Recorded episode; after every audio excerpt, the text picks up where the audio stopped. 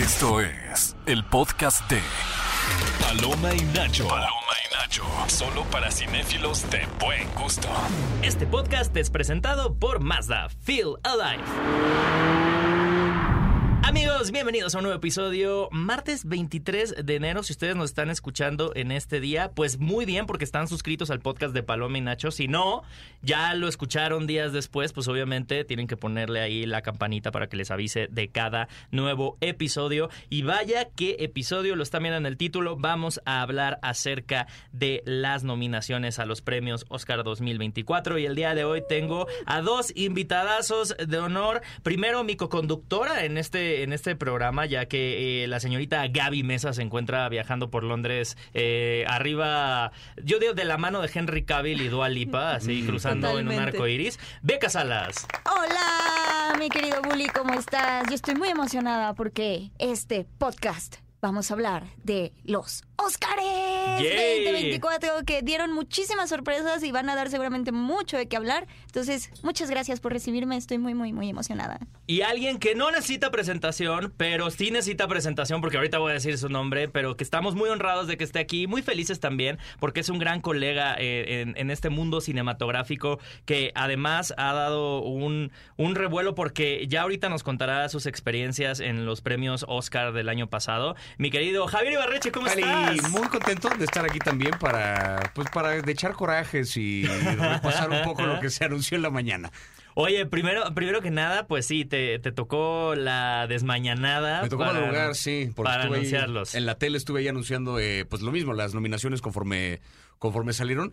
Eh, me tocó hacer una gran celebración cuando me cuando vi que Spider-Verse estaba nominada, porque Ajá. nada más es como una cosita muy personal de decir que estuve de algún modo involucrado en una película que quizá gane un Oscar. Eso, Oye, sí. Eso es muy bonito. Entonces eso nada más, fue como...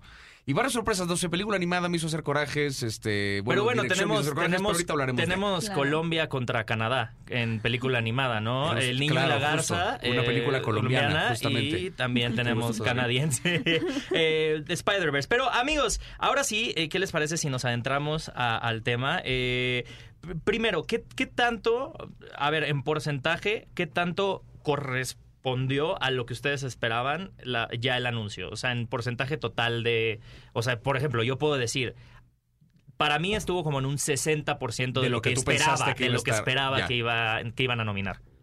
Sí, yo también lo pondría como en un 60%, especialmente por Oppenheimer y Killers of the Flower Moon, Los Asesinos de la Luna, que son las eh, películas más nominadas.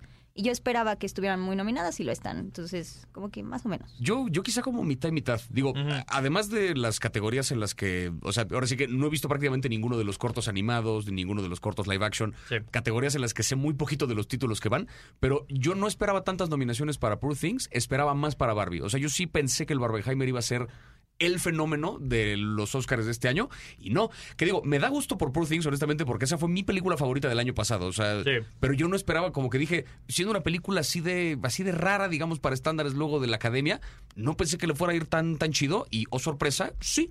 ¿Tú ¿Qué? crees, eh, perdón, Beca, ¿tú crees que sí haya influido un poco como toda esta conversación que ha habido sobre lo que la gente considera como un fenómeno mediático y el cine?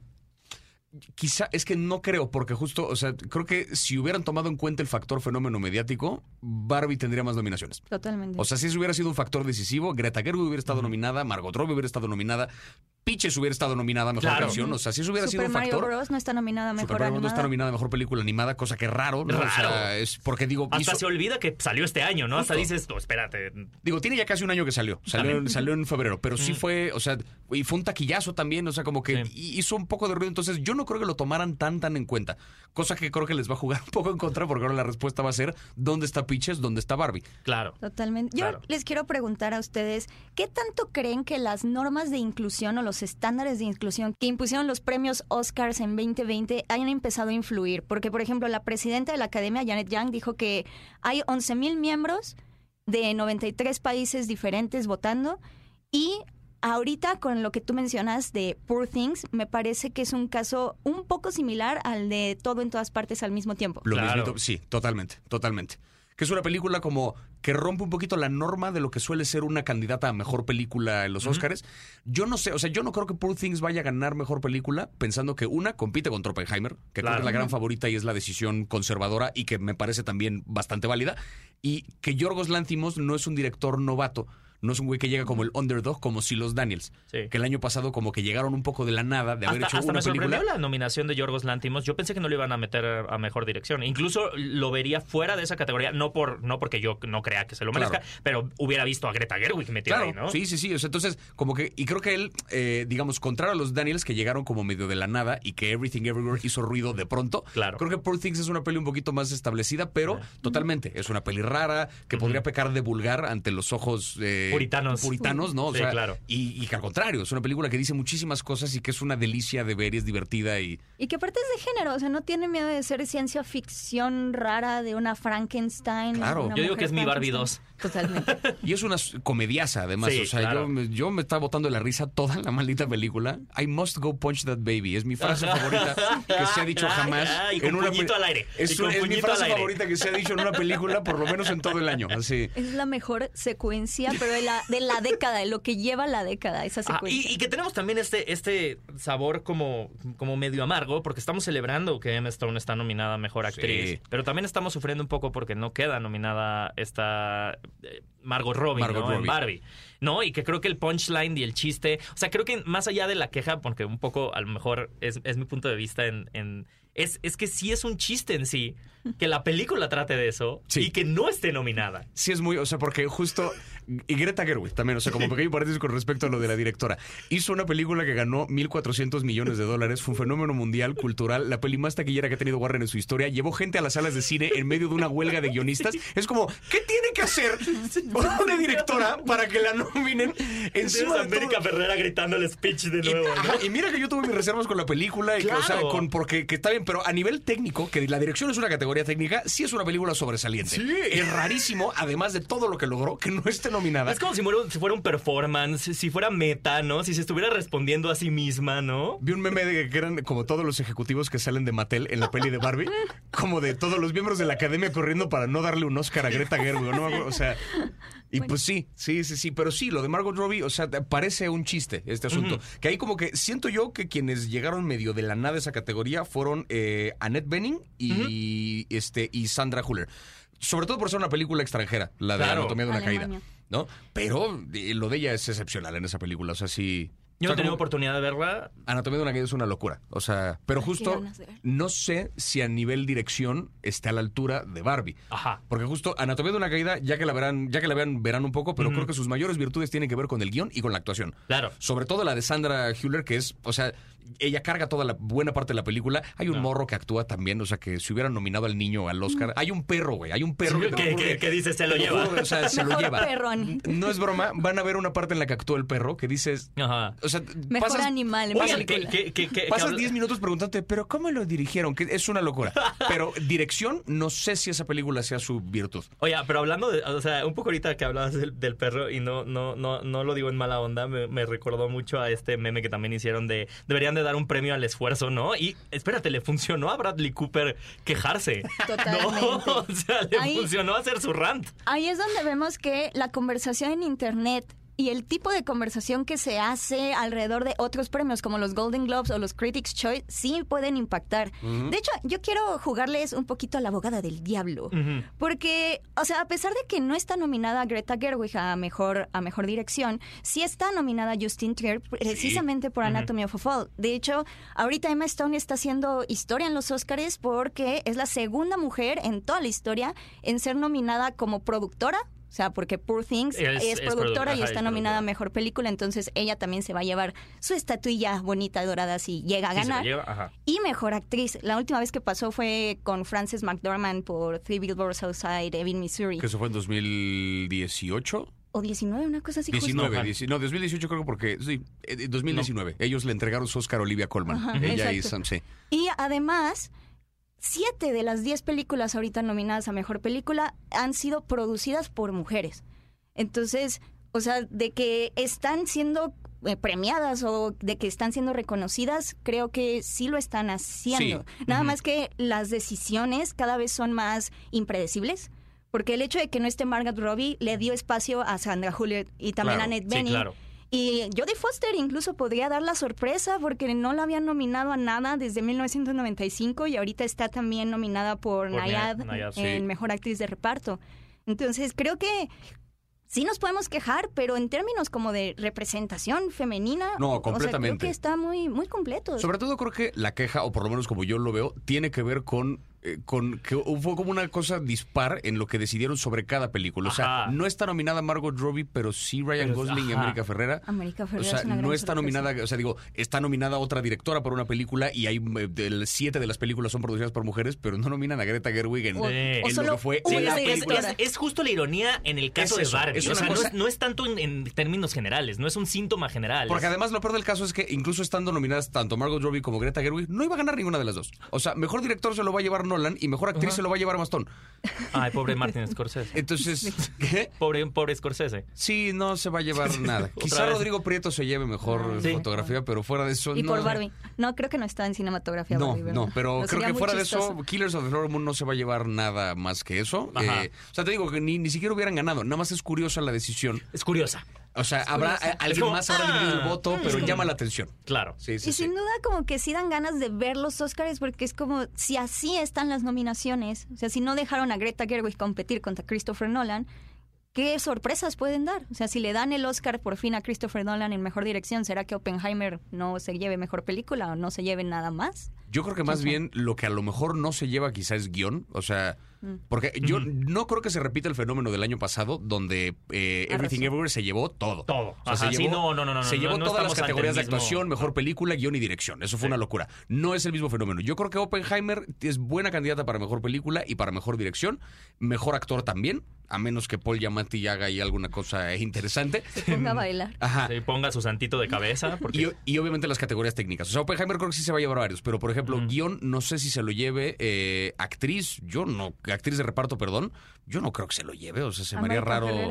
Se me haría- puede ser, o Divine Joy Randolph, a lo mejor es así de Holdovers es la que, pues es la que ha ganado todo hasta ahorita, pero no creo que vaya a arrasar tanto en esas categorías Oppenheimer, pero sí va a llevarse, yo le apostaría ahorita a mejor película y mejor director. ¿Quién crees que Ahorita, sea la ma- 23 de enero que acaban de salir, Sí. mañana veo otra película y cambio de opinión. ¿Quién crees que, o sea, sí. No, lo, que- lo que sí a lo mejor te puedes ir inclinando sobre quién crees que sea la, la película gran ganadora en totales. O sea, Oppenheimer. Yo sí creo que va a ser, o sea, este es el año de Oppenheimer. Creo que se va a llevar la mayoría. Tiene 13 nominaciones. Se lleva 6 fácil. Fácil, Fácil. fácil. Oye, la quiniela va a estar difícil este año. O sea, eso sí, eso, eso sí lo veo. O sea, creo que sí estamos frente a decisiones muy.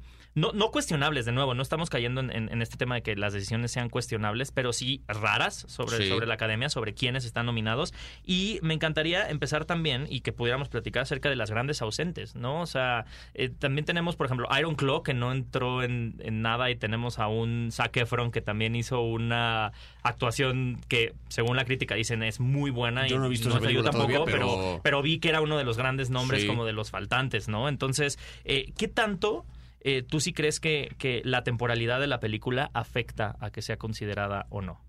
Quizás sí, porque, o sea, O afecta más el estudio que le empuja, ¿no? A- a son un poco las dos cosas, porque claro que hay una gran campaña detrás, pero a mí no se me hace casualidad que de pronto The Holdovers, que sale como justo en el último mes y cacho, de repente empieza a un montón de ruido en premiaciones y entonces Paul Giamatti le gana el Critics' Choice a, eh, a Cillian Murphy, ¿sabes? O sea, ni siquiera fue que uno y uno lo ganó, porque había solo mejor actor.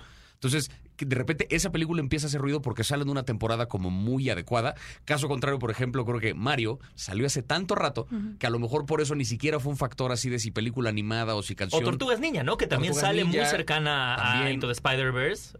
Claro. The Spider-Verse y también se, se empalman, ¿no? Con Se un ve como estilo tan opacada. parecido en especial. y se ve como medio opacada. O sea, como que yo creo que la temporalidad sí afecta. Pues por algo es la temporada en la que estrenan todas estas cosas, ¿no? O sea, Claro. la sacan en un par de festivales para que legalmente, técnicamente salgan en ese año, pero ya el estreno grande es hacia finales del año, quizá enero, para Esperando que... el empuje. Esperando el empuje que la gente las vaya a ver al cine y que se hable al respecto. Por eso creo que Oppenheimer, te- o sea, como que fue fue como esa excepción porque sale la temporada de taquillazos, fue un taquillazo.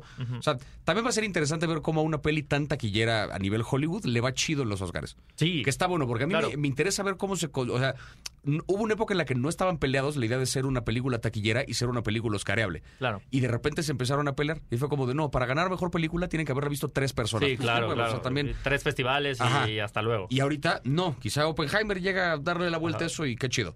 Sí, creo que dices algo muy interesante, que es que estamos en un muy buen momento para la exhibición, la exhibición de películas, Sí. porque, a ver, tenemos nominada a Godzilla Minus One Uf. en efectos especiales. O sea, la sorpresa de las películas extranjeras es lo que de verdad me da chills. O sea, Sí. eso me, me- me pone la piel chinita por decir. Tenemos al niño y la garza, ¿no? O sea, tenemos un Hayao Miyazaki nominado a Mejor Película Animada. O sea, creo que ahí estamos en, en donde tenemos de nuevo a Anatomy of a Fall. O sea, películas extranjeras que están llegando a competir en las grandes categorías. Eso es a mí lo que me da... Se siente rico, ¿no? Sí. Tener variedad. Yo sigo teniendo ahí un poquito, así que eh, son de esas cosas que qué bonito y al mismo tiempo, ¿por qué? Que mejor película estén nominadas dos películas extranjeras me parece maravilloso porque entonces un poco obliga a Hollywood a pónganse las pilas o si no esta categoría va a llegar a un punto en que sean puras películas de habla no inglesa. ¿no? Cosa que maravilloso porque es o sea, Anatomía de una caída es un peliculón. Pero de pronto no hay una sola película animada en la categoría de mejor película. Definitivamente. Y eso, perdón, pero la academia Sí. sigue siendo muy estúpida. O sea, Sí, sí, como que yo sí, no sí, entiendo sí. cuál es su necedad de no, no, no, la categoría animada para allá. Allá, por Dios. o vea, sea, o sea, Spider-Man Across, Across the Spider-Verse no tener, es no estar en, en mejor eh, soundtrack, ¿no? O sea, también es como, ¿por? Sí, o sea, y, y ya no sé si na- na- no, tu- no tuvieron chance de ver Robot Dreams. No sé si Sí, tú, tú lo que viste, también Morelia. sí, que Sí, también está nominada Es una mejor cosa- película animada. O sea, esa película, perdón, pero tanto Robot Dreams, eh, El Niño y la Garza y Spider-Verse, las tres son mejores películas que Maestro. Totalmente. Por mucho. O sea, por sí. mucho. Sí. Y Maestro ahí está, en mejor película, aparte, porque Bradley arrasando. Cooper Se esforzó mucho. tomó una clase y se puso una nariz de mentiras. No, Entonces, no, no. Estuvo seis años tomando esa clase y haciendo esa nariz de mentiras. por eso. O sea, y Fue un taller de... Fue un taller de fue un arcilla. taller de cerámica para... Hacer la nariz. Seis años en ese taller repitiendo. Y ahí está, con su nominación a mejor película, y no están estas otras que, o sea, francamente, eso creo que sigue siendo como una cosa donde la academia sigue sin terminar de entender. Sí. Que la animación, o sea, es otro medio, sí, qué bueno que hay mejor película animada, pero debería haber más acá. Sí, porque aparte tienes a John Williams, o sea, digo, ya es John Williams con Indiana Jones y el Dial del Destino, súper, o sea, a ver, es John Williams, o sea, a ver, sí, Sí. pero Es- luego dices, viene la otra parte, Indiana Jones y el Dial del Destino, y dices, mano, Que- que de esa es la parte de que- o sea, el chico y la garza, Sí. Spider-Man. Y que esa es la parte que a mí también me da cosa, porque dentro de varios años, o sea, cuando existe un Blu-ray de colección, nominada al Oscar Indiana Jones, que no, Sí, no, no, espérate, o sea, espérate, pero no- ese- no me la manejes así, Ese ¿eh? espanto de película no merece estar asociado con ningún tipo de premio. O Claro. sea, No debería ni pararse nadie. No, ojalá se lleve siete, ojalá se lleve tú ni siete siquiera vas en esta así. escuela, ¿no? Ajá. Tú, y sal de ahí, esa no es tu familia, sí. Ojalá se lleve siete, ocho racis Indiana Jones, nada más para compensar, porque no merece este así nada. Sí, Totalmente. totalmente. ¿Saben a mí cuál película me sorprendió que no figurara para nada? Wonka. Porque justo seguía como lo que tú estabas diciendo hace rato de la estrenaron en diciembre como para Claro. que la gente la tuviera fresca. Eh, llamó mucho la atención, tuvo mucho éxito taquillero. Yo esperaba algo de vestuario, diseño de producción, pero no, nada. ¿Cierto? Y a lo- o hasta Mm. Timothy Chalamet que Es me dio verdad. hubo ruidillo ahí Algo de en que... la música, alguna canción. También, es O sea, verdad. O sea, ¿no? a mí, a mí, perdón, pero sí fue una sorpresa esta Becky G con la de Ah, la de Flaming Hot. Hot. La- o sea, sí. O sea, te lo juro que cuando salió en primer Arriba lugar, Becky. cuando la anunció dije, ¿qué? Cuando de repente vi el título Flaming Hot en la fue de, ¡Ah, caray! Y aparte fue la primera, así la primera cosa que nominaron, Sí, sí, que sí, sí. anuncian, así Eh, Becky Yo, a G. ver, perdón, yo no he visto Flaming Hot, o sea, no, no, no alcancé a verla. Pero sí, vi que salió Flaming Ah, Hot y chévere. yo, ¡ay! ¿Por qué ahora la voy a tener que ver? ¿Sabes? Está chida Flaming Hot. Sí, está, sí. Sí, la, sí la sí, quiero sí. ver, sí la quiero ver, pero me sorprende la decisión de, Y de mejor canción. O sea, fue como, ¿en Sí. qué momento te colaste aquí? ¿No? Que eso, o sea, como que de repente, mejor canción está nominada dos de Barbie, y, pero está la de I'm Just Ken, que entonces. ¿Ryan Gosling va a actuar en los Oscars? Ajá. O sea, ¿va como a hacer la canción o van a contratar a alguien más? Yo esperaría no sé si- que si fuera Ryan Gosling. porque- también, pero francamente, esperaría yo- que Ryan Gosling diga... Yo como Ryan Gosling sí pensaría, carnal, vine a celebrar, o sea, como que vine aquí que me nominaron a otra cosa, vine a vestirme bonito y recoger un premio, me vas a poner a cantar en medio, o sea, Eh. ¿sabes? Era como cuando me ponían a conducir el evento del Día del Maestro cuando daba yo clases, que era como, se supone que yo también vine aquí a comer tacos, carro, o sea, ¿por qué? Es lo mismo. O sea, como que siento que pobre Ryan Gosling. Ojalá no lo pongan a cantar él. No, y como dices, o sea, como al final dice Becano, creo que la conversación en redes sociales sí hace, o sea, y, y lo hemos visto reaccionar, o sea, ahora que se llevó el, que se llevó el, el- el Golden Globe, ¿no? O sea, su cara de, ¿en verdad? Sí. Esto está pasando, ¿no? Sí. O sea, sí, sí, sí se ve un- una especie de fastidio y de la nada viene, ¿no? A dar el, el mismo mensaje. Algo que quisiera también hablar y que creo que es, es importante, ¿no? Porque quedan estas categorías que luego son mandadas a- al lado, ¿no? Como documental, como mejor cortometraje y, y sobre todo hablar sobre... Lo único que a mí sí me gustaría es la accesibilidad. ¿No te ha pasado que a veces dices, bueno, quiero ver los cortometrajes? ¿Pero y- dónde? ¿Dónde? ¿Dónde? Sí, sí, sí. Es horrible. Justo el año pasado me acuerdo cuando, o sea, un día antes de la, de la alfombra roja, yo no había visto el cortometraje en el que había participado Cuarón. Y que justo el año pasado fue como este asunto donde pues Iñárritu venía con algo con Bardo, eh, Guillermo del Toro venía con Pinocho y Cuarón había participado como productor en un corto. La de las niñas, ¿no? Ajá, Las- el- eh, un corto italiano. Sí, sí, italiano. Y entonces justo como que ese corto creo que existía, creo que en Disney o no era, Sí, estaba sí, en una plataforma, pero como que específicamente porque ese corto estaba y porque tenía como un gran productor detrás. Los demás yo jamás me enteré de dónde ver absolutamente nada. Ese lo vi para poder preguntarle cosas a Cuarón si pasaba por la alfombra. Ajá. Pero los demás era como quiero hacer mi tarea, pero ¿dónde? Sí, O y sea, entras nada más ahí, no disponible. Y es como, ¡ay! Sí, a mí ese, ese tema de la accesibilidad sí. O lo que tú dices, ¿no? Que justo se estrenan en festivales o se presentan en estrenos, eventos especiales y realmente no los vuelven a, a estrenar porque no alcanzan a tener una estrategia de distribución ni de estreno, no alcanzan el financiamiento y de repente ganan un Oscar y es como, ¿y dónde los vemos? Pues en la casa del director o algo así. porque Claro. Es Porque imposible. no, ajá, porque yo no van a este, estar. este año es el año que, o sea, es la primera vez que fui al Festival de Morelia y es la primera vez que voy a un festival de cualquier cosa de cine. Es la primera vez que he visto más del 50% de las nominadas el día que las anuncian. Ah, claro. Porque normalmente yo estoy como al 30% Ah, sí, y es como igual, de, igual, bueno, sí, sí, sí. de aquí a marzo a ver otras siete a ver si las encuentro, porque Ajá. salen siempre después. No, y eso que este año no nos hicieron lo mismo que. Yo creo que. ah, No me acuerdo si fue hace un año o hace dos años, que era como el fin de semana de los Óscares se estrenaba una que estaba nominada y es como, por favor. Sí, pero que como, o sea, sí, no. ¿Cómo quieres que haga la chamba, no? Sí. Sí, que eso luego también es, o sea, que de nuevo, entiendo por qué es, aquí a lo mejor sirve un poquito más el vender una película como con siete nominaciones al Oscar, vengan Claro. a ver tal. Que se entiende, porque al final lo que quieres es llevar gente al cine. Pero sí de repente, o sea, que salgan tan en este periodo, A lo mejor el día de las nominaciones, yo estoy seguro que mucha gente fue de, ah, las- no la vi. O sea, Oye, como que- y, y hablando justo o sea, de, de los porcentajes, ¿no? Eh, de este año, de las que no has visto, ¿a cuál le tienes expectativas? O sea, Ah. que, que no, que no. Mira, le, le tengo. La de American Fiction, fíjate que voy muy en blanco. Ajá, no, esa no la he igual. visto, no sé de qué trata, no tengo idea de absolutamente nada. Pero Llegó suena medio- bien. Suena, pues mira, me gusta la ficción, te Sí. decía, and I like America. Este. Land of the Free, Home of the Brave. Ajá, este, no, y aparte Jeffrey Wright, o sea, como Sí. que eso pues es en todo caso lo que más le traería ganas de eso. Eh, Past Lives he escuchado maravillas de esa película, o sea, toda gente que la ha visto me dice Ay, que es una Greta locura. Lee, la amo. Pero yo creo que a la que más le traigo ganas es esa de Zone of Interest, que es la otra que no he visto de las nominadas. Que Porque eh, esa es devastadora, te lo puedo decir, devastadora. eso me han dicho y es que O tengo sea, ganas de vivir eso. Pero es Sí. una película, o sea, de verdad es una experiencia. Sí, rómpeme. Sí, es una experiencia muy dura en donde te quieren como que te sientas cómodo porque hay tantos planos amplios de silencio, Mm. que de repente hay como tanto enfoque en el ambiente, en la ambientación, en lo que veas el horizonte y así, que de repente te das cuenta de que estás viendo a una familia de nazis que viven al lado de un campo de concentración y que tienen una vida relativamente normal, si eso se le puede llamar relativamente normal.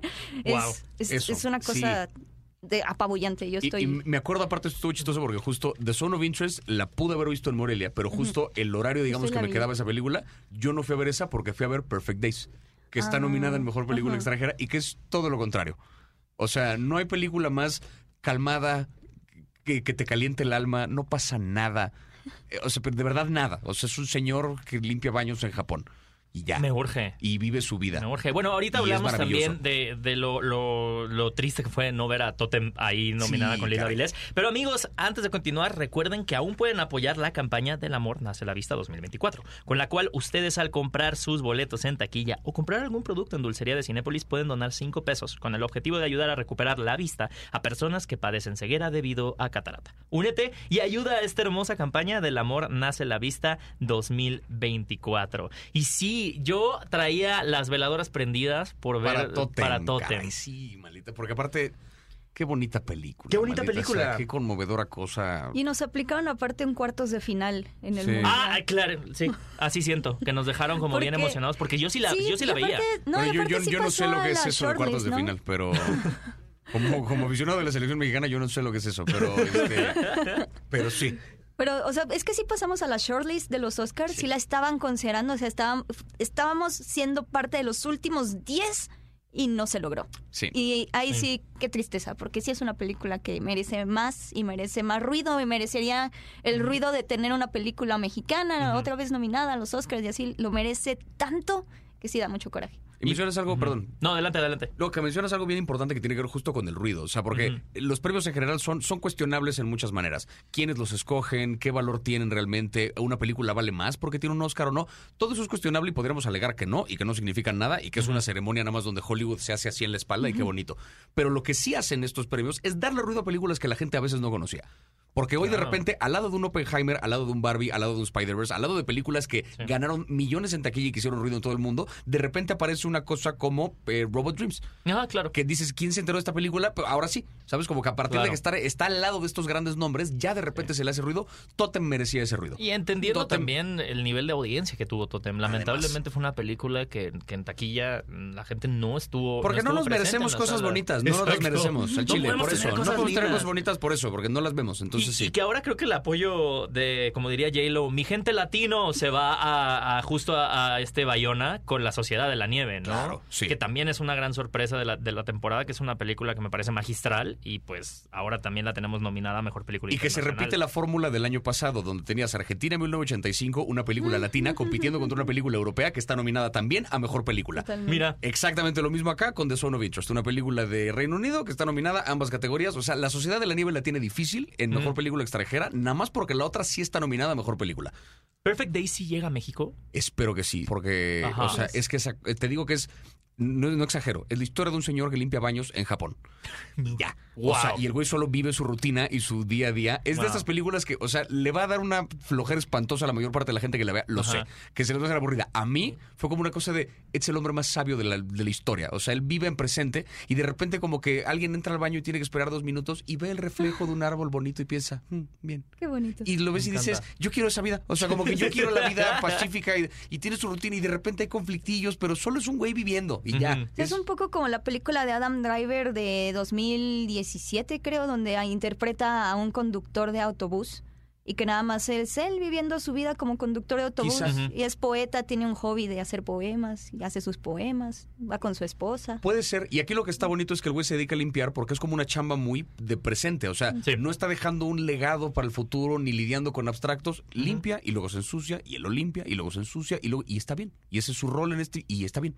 Y creo que eso, No, no, es, es- es- o sea- es- eso, es, eso es lo bonito, ¿no? Como dices, el poder descubrir este tipo de películas, o sea, donde, está, Eso, donde están las categorías de valor, yo siento que es donde tenemos las películas internacionales, ¿no? Sí. Porque al lado de estos titanes que están compitiendo por mejor película, tenemos grandes películas de todo el mundo. Oye, Javier, yo te quería preguntar sobre qué opinas de qué le hace falta, como tal, a la ceremonia para combatir este problema que ha tenido de falta de audiencia. Creo que el bueno, unas madrazos, eso creo que vale la pena, eso siempre, bueno, o sea, fíjate que no tanto, porque cuando Will Smith la le, dio la cachetada a este Chris Ajá. Rock, la audiencia aumentó como 10% y nada más en el segmento de, oigan, que Will Smith golpeó a alguien, ah, ya ver, ah, ya pasó, y luego lo volvieron a no, quitar. más madrazos, o sea, Madrazos entonces- en las alfombras. Claro. Sí. No, yo creo que eh, me acuerdo que vi, o sea, yo, yo pienso que tiene que ver con una, el formato del show es muy largo y está como campechaneado de forma que dice, te voy a guardar mejor película para el final porque es lo que más te interesa, pero en medio meto categorías que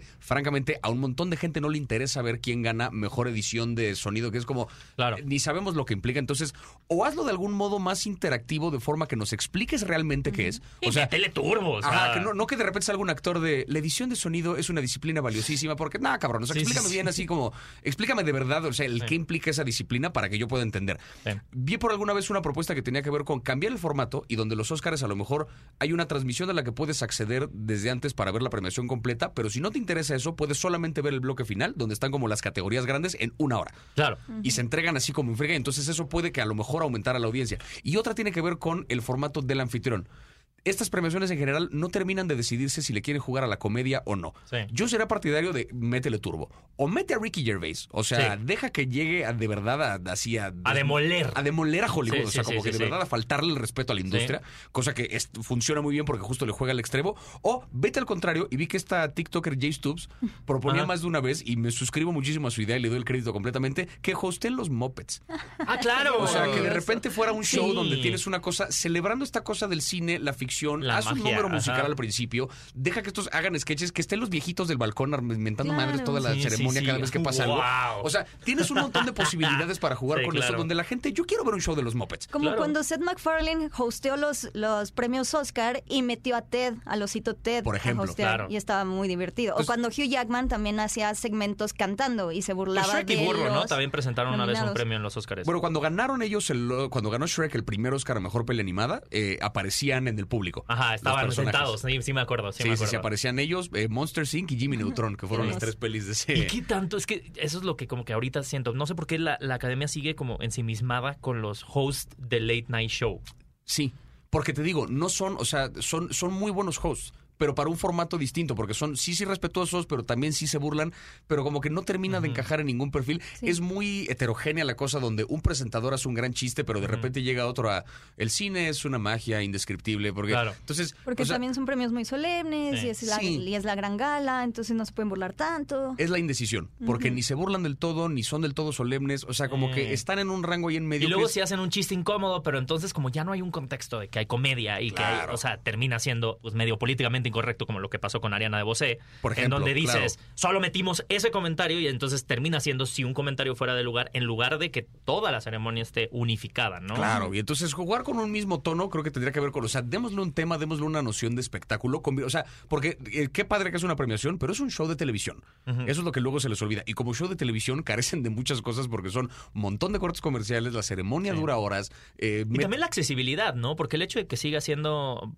muy esclavizada a las cadenas de, de- de televisión, También. o sea, también termina, o sea, a ver, sí está padre que estén en alguna cadena de televisión, qué padre que la gente lo pueda sintonizar desde ahí, porque de nuevo, a ver, tú formas parte también de una, de un- de una, de Claro, una yo, de la razón por la que pude ir el año pasado y por la que voy a ir este año es porque voy con una cadena de televisión. Y eso o está sea, increíble sí, sí, porque sí. al final tus comentarios son lo que suman a esa transmisión. Pero también habrá gente que, que diga, oye, es que yo estoy en Twitter, estoy jugando LOL, ¿no? Y quiero tener la segunda pantalla, ver los Oscars, Claro. ¿no? ¿Por qué no puedo tener acceso a eso? Incluso de repente que existiera la posibilidad de, o sea, De co-streamearlo, ¿no? Claro, porque sé que los derechos de transmisión son un tema, pero de co-streamearlo y estar Sería reaccionando, fabuloso. ¿sabes? O sea, y punto que no vendes anuncios, punto que no metes cosas de productos y tal, pero poder de repente armar otro tipo de comentario donde... Dijiste mención de producto me imaginé como esta, como la de Jim Carrey, la de la vida. Ah, así sí, de- es que claro, jabón, porque, ¿no? porque la tele es eso. De repente, qué enojado estoy de que perdió este Spider-Verse. Tan enojado que voy a tomarme una, ¿sabes? O sea, como que es, es justo esa cosa. Entonces, pero sí creo que les falta noción de que son un programa de televisión. Yo creo que tiene que ver con eso y dura horas. Dura No, pero, horas. O sea, nadie, o sea, una película de tres horas a duras penas consigue. Op- Oppenheimer lo logró. Pero esto no está igual de producido que Oppenheimer. No quiero tres horas, hora y media, a lo mucho. O sea, Definitivamente. Sí. Oye, Javier, muchísimas gracias. Nos, nos quedamos Ay, perdón, ya ¿de casi sin tiempo. a- Beca, ibas a decir algo, perdón. Es que yo les quería preguntar algo. A ver, porque pregunta. Ahora que hablamos de maestro, justo Ajá. de cómo alcanzó tantas nominaciones, porque Bradley Cooper se esforzó, pero se esforzó porque también las redes sociales eh, le dieron mucho empuje. E igual a Killian Murphy, creo que el hecho de que se haya convertido en casi casi el novio de Internet fue muy importante para su nominación y el interés de la audiencia sobre Barbie y sobre Oppenheimer, el Barbenheimer, la forma en la que están hablando en redes. Yo no descartaría que Barbie diera la sorpresa precisamente por la injusticia que la gente siente sobre eh, haber ignorado a Greta Gerwig y Margot Robbie. ¿Ustedes qué opinan? ¿Cómo creen que podrían integrar Mm. también los comentarios de redes sociales o quizá los memes a la ceremonia? ¿Creen que podría impactar eso o creen que podría Pues que ya no estamos también en la época de ponerle el súper de Sí, no. tal está diciendo esto, Sí, ¿no? O sí, sea, sí, sí. Ya pasó, ¿no? Pero ¿cómo, lo. ¿cómo lo integras? Pues sí, claro, sí. pero sí hay, una, sí hay una discusión que se arma el día de las nominaciones, que quienes arman el show tienen tiempo de aquí al 10 de marzo de incorporarlo en el guion del show. Perfectamente. O sea, pueden involucrar alguna cosa de. O sea, chistes de que Greta no está nominada, va a haber varios. Claro. Y espero que lo saca una comediante porque sé que lo va a hacer. O sea, va a lograr darle como el Que giro luego digo, ay, es Kimmel. Y digo, también. Es que sí, eso Muy safe. Pero yo, por ejemplo, y en cuanto a las decisiones de los premios, quizá, o sea, yo podría pensar que a lo mejor guion eh, adaptado, quizá se lo lleva a Barbie. O sea, porque yo no creo que, digamos, después de esto a lo mejor no dejan que Greta se vaya con las manos vacías, entonces guion adaptado se lo dan a se lo dan a Barbie, guion original va a ser yo creo que para Anatomía de una caída, pero a lo mejor eso, ¿sabes? No le dan guion a Oppenheimer, sí le dan director y mejor película y guion se lo dan a Barbie. Cosa que está raro porque también que se vote el premio a partir de lo que la gente se enojó de las nominaciones, Eso. no Sí, porque entonces ya que estás premiando, Pues ¿no? sí, O sea, sí, de repente tú ya arma, pues, es American Idol, ya abre votaciones a todo el mundo, o sea... No, y dices, mejor que sea algo justo, ¿no? Todavía me acuerdo este intento de, ¿te acuerdas? La categoría y que ganó la de Cinderella con Camila Cabello. Sí, sí. ¿Cuál? La La- que fue mejor al mejor premio del público. No sé si te acuerdas cuando ay, abrieron sí, esa sí, sí, categoría. es- o sea... que para- fue fandoms tóxicos entrando a la conversación y era como, Zack no, Snyder. esto no funcionó. Sí, sí, sí. para darle un Oscar a una cosa que no, no, mejor ahí por eso, o sea, con lo difícil, me imagino perfecto al último miembro en ser aceptado en la academia. Por fin puedo votar por una película para el Oscar público. Todos son libres de nada también, o sea, a esto llegué así.